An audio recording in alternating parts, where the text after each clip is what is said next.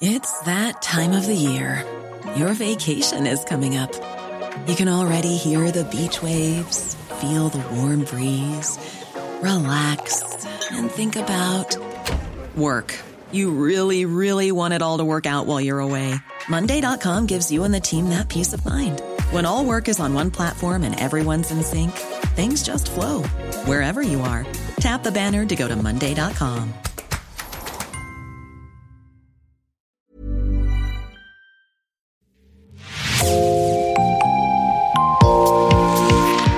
Bonjour et bienvenue dans Podcasting, l'actu dans la poche, le podcast quotidien d'actualité du Grand Sud-Ouest. Chaque jour, suivez-nous à la découverte de l'information régionale avec les journalistes et chroniqueurs du territoire. Je m'appelle Jean Berthelot de Lagleté et l'épisode du jour vous est présenté par Marion Ruot de l'équipe Podcasting.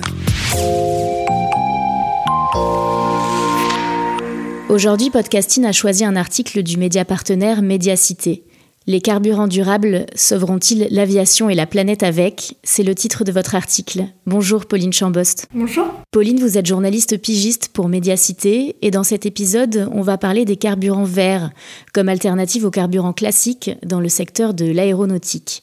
Des carburants durables qui, vous le dites dans votre enquête, pourraient réduire l'impact environnemental des avions. Mais ce n'est pas aussi simple que ça et on va y revenir avec vous, Pauline. Tout d'abord, que sont des carburants verts ou durables et lesquels existent déjà? Alors, ça me gêne un, peu d'utiliser l'expression vert ou durable parce qu'on ne sait pas trop ce qu'on met derrière, mais en tout cas, c'est vrai que dans l'article, on parle des SAF, donc littéralement, c'est carburants d'aviation durable. Et en fait, c'est des carburants qui sont certifiés comme tels par euh, des standards internationaux. Et en gros, il y a deux types de carburants. Il y a ceux de synthèse, euh, on dit e-kérosène, qui sont fabriqués à partir d'hydrogène et de carbone. Et les agrocarburants ou biocarburants de seconde génération, donc eux, ils sont produits à partir de déchets euh, agricoles, de résidus, d'huile de cuisson usagée, euh, même d'algues, euh, en tout cas de biomasse de manière générale. Est-ce qu'ils sont déjà utilisés aujourd'hui? Oui, ils sont déjà utilisés, mais en très très petite quantité. Euh, pour deux raisons. Euh, L'aviation, euh, comme on s'en doute, c'est un secteur ultra réglementé au niveau sécuritaire et donc du coup, pour le moment, on peut incorporer qu'à 50% au maximum du, du, SAF dans, dans, le plein total de l'avion. Et ensuite, de toute façon, il n'y a pas assez d'offres ils sont pas produits en assez grande quantité, donc euh, même si on voulait, on pourrait pas les utiliser à 100%. Combien d'avions ont déjà décollé avec un carburant 100% vert? Combien euh, Je préfère pas vous dire, euh, j'ai pas vraiment le chiffre en tête, mais il y a déjà eu différents vols tests en effet. Et dans l'article, on, on, évoque celui d'Airbus. qui s'est fait en région toulousaine en octobre 2021 et ça s'inscrivait dans un programme un peu plus euh, grand qui, qui s'appelle Volcan ou Volcan, je sais pas comment il le il prononce, et qui est piloté à la fois par Airbus et par Safran qui, qui construit les, les moteurs. À court terme, quel type d'avion pourrait en bénéficier? Alors, sur le côté euh, quel type d'avion de, de, votre question, euh, tous les avions, en théorie, court, moyen, long courrier. Il y a juste une petite question des moteurs à adapter, mais normalement, de ce qu'on m'a expliqué, avec la nouvelle génération de moteurs, euh, ça devrait aller assez vite, et donc tout type d'avion pourrait, pour, pourrait euh, utiliser les SAF. Par contre, sur le volet euh, à court terme de votre question, c'est un petit peu plus difficile de répondre parce que les technologies existent, mais le problème c'est l'investissement pour qu'il y ait assez euh, d'offres. Donc euh, c'est un petit peu difficile d'y répondre. Mais en tout cas, d'après les interlocuteurs que j'ai eus, les biocarburants de seconde génération seront disponibles plus tôt que le kérosène de synthèse. Se faire des films, c'est autorisé. Ah ouais. J'ai prévu large vu que je sais pas trop viser. En fait, je me suis jamais rappelé du plan. Depuis tout petit, j'ai improvisé. Si l'hélice doit brûler, trouve un parachute, l'histoire, ma musique, c'est mon monde. Je risque rien puisque c'est moi qui écris l'histoire. Parfois je me montre une vie, j'ai peut-être peur de ne pas être si spécial.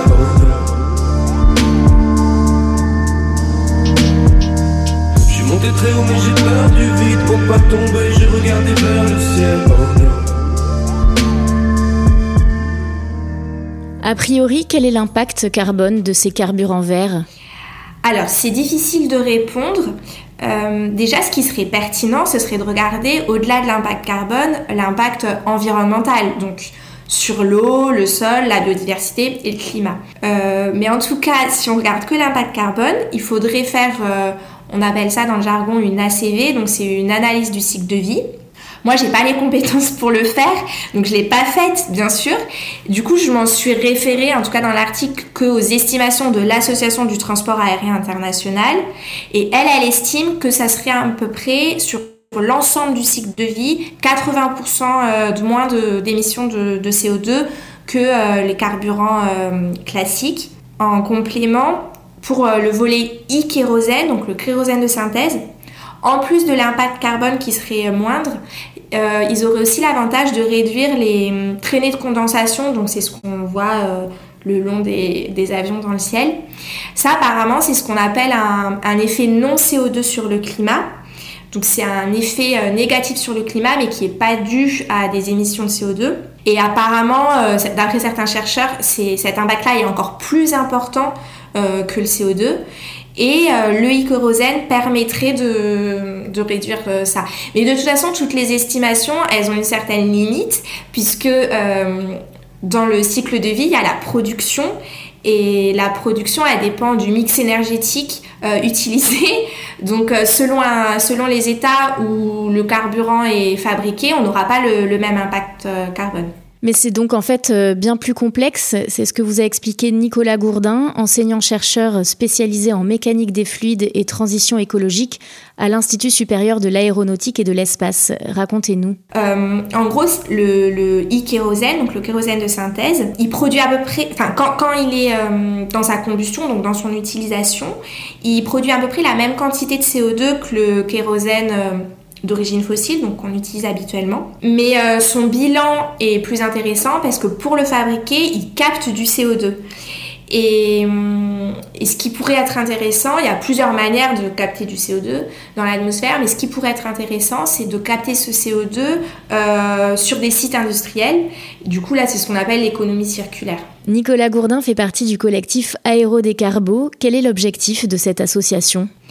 Alors, l'association, elle se donne pour but officiellement d'encourager la transition environnementale du secteur aérospatial. Elle a été créée euh, l'année dernière, mais sur les bases d'un collectif qui réunit des, hum, des anciens élèves, euh, des élèves et des, et enseignants de SUPAERO, donc la, la grande école euh, toulousaine. Et l'une des missions, c'est de proposer des pistes de réflexion il m'explique à la fois des pistes sur la techno, la technologie, et euh, à la fois sur les usages euh, de, de l'aviation. Mais je pense que ça s'inscrit dans un mouvement un peu plus global qu'on remarque dans beaucoup d'écoles d'ingénieurs aujourd'hui, avec des associations d'étudiants qui, qui œuvrent pour la transition écologique du secteur dans lequel ils sont. Comment être sûr aujourd'hui que ces carburants dits durables auront bien un impact sur l'environnement? Alors moi j'en suis pas sûre en tout cas. Il euh, n'y a pas assez d'études, euh, euh, je pense, enfin, de ce qui ressort du travail que j'ai fait pour l'article. Il faudrait mettre le paquet sur la recherche et on n'a pas assez de données. les estimations sont encourageantes, mais on ne peut pas être sûr en fait.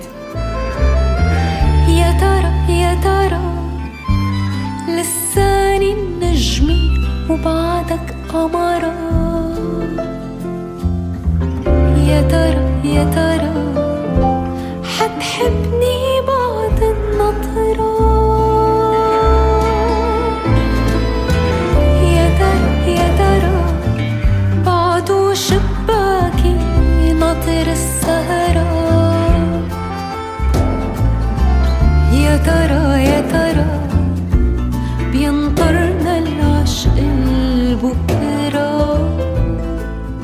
Quels sont les avantages et les inconvénients de ces nouveaux carburants Alors l'avantage, euh, donc on en a un petit peu parlé, c'est l'empreinte carbone. Et puis en plus, euh, surtout pour le e-kérosène, euh, ce serait une ressource infinie, contrairement aux carburants fossiles qui sont en quantité limitée. Côté inconvénient, pour répondre, je me, je, je citerai, euh, je m'en référerai, pardon, à la représentante, une représentante d'Oxfam en Belgique que j'ai eue, qui a beaucoup travaillé sur les biocarburants euh, de première et de seconde génération, et pas forcément euh, que des carburants pour l'aviation. Et elle m'expliquait que les biocarburants de première génération ont été critiqués parce qu'ils étaient en concurrence avec une production agricole pour l'alimentation. on est passé au au carburant de seconde génération en se disant si on utilise les résidus, les déchets agricoles, il n'y aura pas de concurrence. Le problème qu'elle m'explique, c'est que si la demande explose, euh, au bout d'un moment, le résidu agricole euh, va avoir une valeur tellement importante que parfois ça sera encore plus avantageux de produire ça que de produire d'autres aliments. Et donc, on en revient toujours au même problème. Elle, elle a travaillé sur le Pérou et la canne à sucre et elle m'expliquait que le résidu de la canne à sucre, la bagasse, maintenant avait une valeur encore plus importante que la canne à sucre euh, elle-même. Et aussi, elle me parlait d'un autre effet euh, un petit peu pervers qui est euh, le risque de fraude.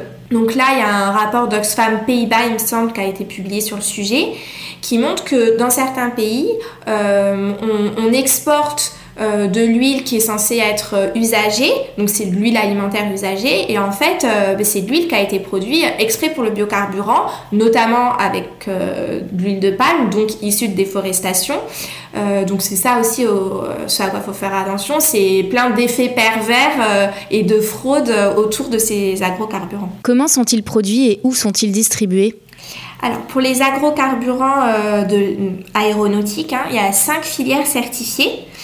Euh, avec des productions dans différents endroits dans le monde. Euh, si on regarde juste la France, pour le moment, on en produit un tout petit peu et depuis peu euh, dans, la, enfin, dans la raffinerie de la Med de Total, donc dans les Bouches-du-Rhône. et puis pour d'autres types d'agrocarburants, donc apparemment, je crois dans mes souvenirs, c'est une vingtaine. ce sont plutôt des filières, on dirait, pré-industrielles ou même seulement au niveau de, de la recherche. Pour le e-kérosène, sur la question comment ils sont produits, il y a plusieurs technologies euh, utilisées ou, en réflexion. Euh, moi, je ne me sens pas trop capable de les restituer. Euh, mais pour le concret de comment il est produit, il me semble que la première usine a été inaugurée il y a quelques mois en Allemagne. Et alors la question qui brûle les lèvres, aujourd'hui, combien coûtent ces carburants moins polluants? Ça dépend des sources. Mais pour les agrocarburants, ce serait entre 2 et 5 fois plus cher que, le kérosène, donc les carburants fossiles. Et pour le e-kérosène, ça serait 8 euh, à 10 fois plus. Sachant que tout ça peut être en soi remis en question actuellement. On voit euh, le coût du baril euh, qui augmente ces dernières semaines, donc on peut imaginer que si le prix de l'énergie fossile pardon, augmente, le, le, le, différentiel sera moins important. Quels problèmes soulèvent les différents chercheurs que vous avez rencontrés? Quelles sont leurs interrogations? Euh, Certains pointent le problème de l'approvisionnement local, parce que si on, veut que ce soit un carburant qui ait euh, l'impact carbone euh, le moins important, il faut qu'il soit produit localement. Et tous s'accordent pour pointer du doigt le problème du prix. Alors, en, gros, on, peut suivre un raisonnement logique en économie qui voudrait, selon lequel il faudrait produire plus pour que l'offre augmente et que les prix baissent. Euh, c'est un raisonnement classique. Mais d'un autre côté, euh, il y a beaucoup de secteurs qui potentiellement auraient besoin de ces, carburants. Euh, et même de biomasse en général, ce qui fait qu'on peut imaginer que la demande va exploser, donc ça aura un effet négatif aussi sur le prix qui, vont rester élevés. Du coup, il se pose la question, et là tous les chercheurs ne sont pas forcément d'accord, de savoir si on laisse euh, le marché décider tout seul. Euh, ou si ce sont pas au pouvoir public de flécher les utilisateurs de SAF. Par exemple, j'ai eu un, interlocuteur d'une ONG euh, de, Bruxelles, une ONG environnementale, je crois que la cite dans l'article, qui plaide pour que le transport routier n'ait pas le droit d'utiliser euh, ces carburants parce qu'on sait que la voiture électrique est possible tandis que l'avion électrique c'est pas possible et clairement pas pour les longs courriers et donc du coup il faudrait réserver les SAF aux maritimes euh, et, à l'aéronautique. Après, un autre problème qui est pas forcément pointé du doigt par les chercheurs, mais qui euh, ressort en tout cas moi de ce que quand je les écoute, c'était ma grande surprise, c'est le manque de données. Il n'y a aucune donnée, par exemple, sur les gisements disponibles. On n'a pas d'idée de les gisements de biomasse. Aucun de mes interlocuteurs n'a pu me citer une étude sur le sujet non plus. Mais le problème, c'est que sans cette connaissance du gisement, l'utilisation des SAF reste ultra hypothétique et les estimations sur les prix peuvent pas se faire de manière très sérieuse. Nostalgie leur fait miroiter la grandeur d'une France passée qu'ils ont fantasmée. L'incompréhension saisir ceux qui voient leur foi dénigrée sans qu'ils aient rien demandé. La peur les persuader que des étrangers vont venir dans leur salon pour les remplacer. Le désespoir leur faire prendre des risques pour survivre là où on les a tous entassés. La paranoïa leur faire croire qu'on peut plus sortir dans la rue sans être en danger. La panique les pousser à crier que la terre meurt et personne n'en a rien à branler. La méfiance les exciter, dire qu'on peut plus rien manger, qu'on a même plus le droit de penser. La haine les faire basculer dans les extrêmes l'incendie tout enflammé. Quelle est la part de carburant durable dans l'aviation aujourd'hui? Quels sont les objectifs de la France et de l'Union européenne? Alors aujourd'hui, il représente euh, à peu près 0,05% de la consommation totale. La feuille de route euh, française, elle fixe un objectif de 2% en 2025, euh, monté progressivement jusqu'à 50% en 2050. Au niveau de l'Union européenne, c'est plus qu'une feuille de route, c'est euh, une obligation qui est en train d'être mise en place. Donc le règlement est, en cours d'élaboration. Euh, et donc ce serait euh, en 2050 63% de SAF, dont au moins 28% pour le kérosène de synthèse. Est-ce que les biocarburants pourraient être utilisés dans d'autres domaines que l'aviation pour réduire les coûts de production? Alors, pour réduire les coûts de production, je ne sais pas, mais les biocarburants sont déjà utilisés depuis pas mal de temps dans l'automobile. On s'en rend pas forcément compte à la pompe, mais euh, euh, du bioéthanol peut être utilisé pour, euh, pour alimenter des voitures déjà. Selon vous, est-ce que les carburants verts sont une réelle solution pour une transition écologique euh, du secteur aérospatial ou est-ce qu'au fond la vraie solution euh, serait celle d'imaginer un monde sans avions euh, L'innovation technologique à elle seule permettra pas de réduire l'empreinte carbone de l'aviation, en tout cas pas suffisamment pour respecter les accords de Paris. par exemple, il y a un rapport d'Aérodécarbo dont, dont on a parlé et de The Shift Project qui, qui arrivent à, à, cette conclusion et qui disent bon ben la techno ne suffira pas, euh, donc une alternative, ça pourrait euh, d'attribuer un, un, quota carbone plus important à l'aviation, mais ce qui veut dire que les autres secteurs doivent euh, faire euh, plus, plus d'efforts. Merci beaucoup Pauline Chambost d'avoir été avec nous. Merci Marion. Votre article Les carburants durables sauveront-ils l'aviation et la planète avec est à retrouver sur le site de Médiacité. Merci Marion Ruot, c'est la fin de cet épisode de podcasting. Production Anne-Charlotte Delange, Juliette Chénion, Clara Echari, Myrène Garaïco-Echea, Mathilde Leuil et Marion Ruot, iconographie Magali Marico, programmation musicale Gabriel Taïeb et réalisation Olivier Duval. Si vous aimez podcasting, le podcast quotidien d'actualité du Grand Sud-Ouest, n'hésitez pas à vous abonner, à liker et à partager nos publications. Retrouvez-nous chaque jour à 16h30 sur notre site et sur nos réseaux sociaux, ainsi que sur ceux des médias indépendants de la région qui sont nos partenaires. Retrouvez-nous aussi sur toutes les plateformes d'écoute dans Spotify, Deezer, Apple Podcast ou Google Podcast. Podcasting, c'est l'actu dans la poche.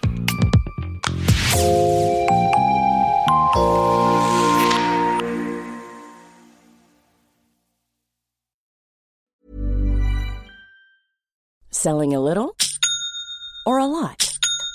Shopify helps you do your thing however you cha-ching. Shopify is the global commerce platform that helps you sell at every stage of your business. From the launch your online shop stage to the first real life store stage, all the way to the did we just hit a million orders stage. Shopify is there to help you grow. Shopify helps you turn browsers into buyers with the internet's best converting checkout. 36% better on average compared to other leading commerce platforms because businesses that grow grow with Shopify. Get a $1 per month trial period at Shopify.com slash work. shopify.com/work.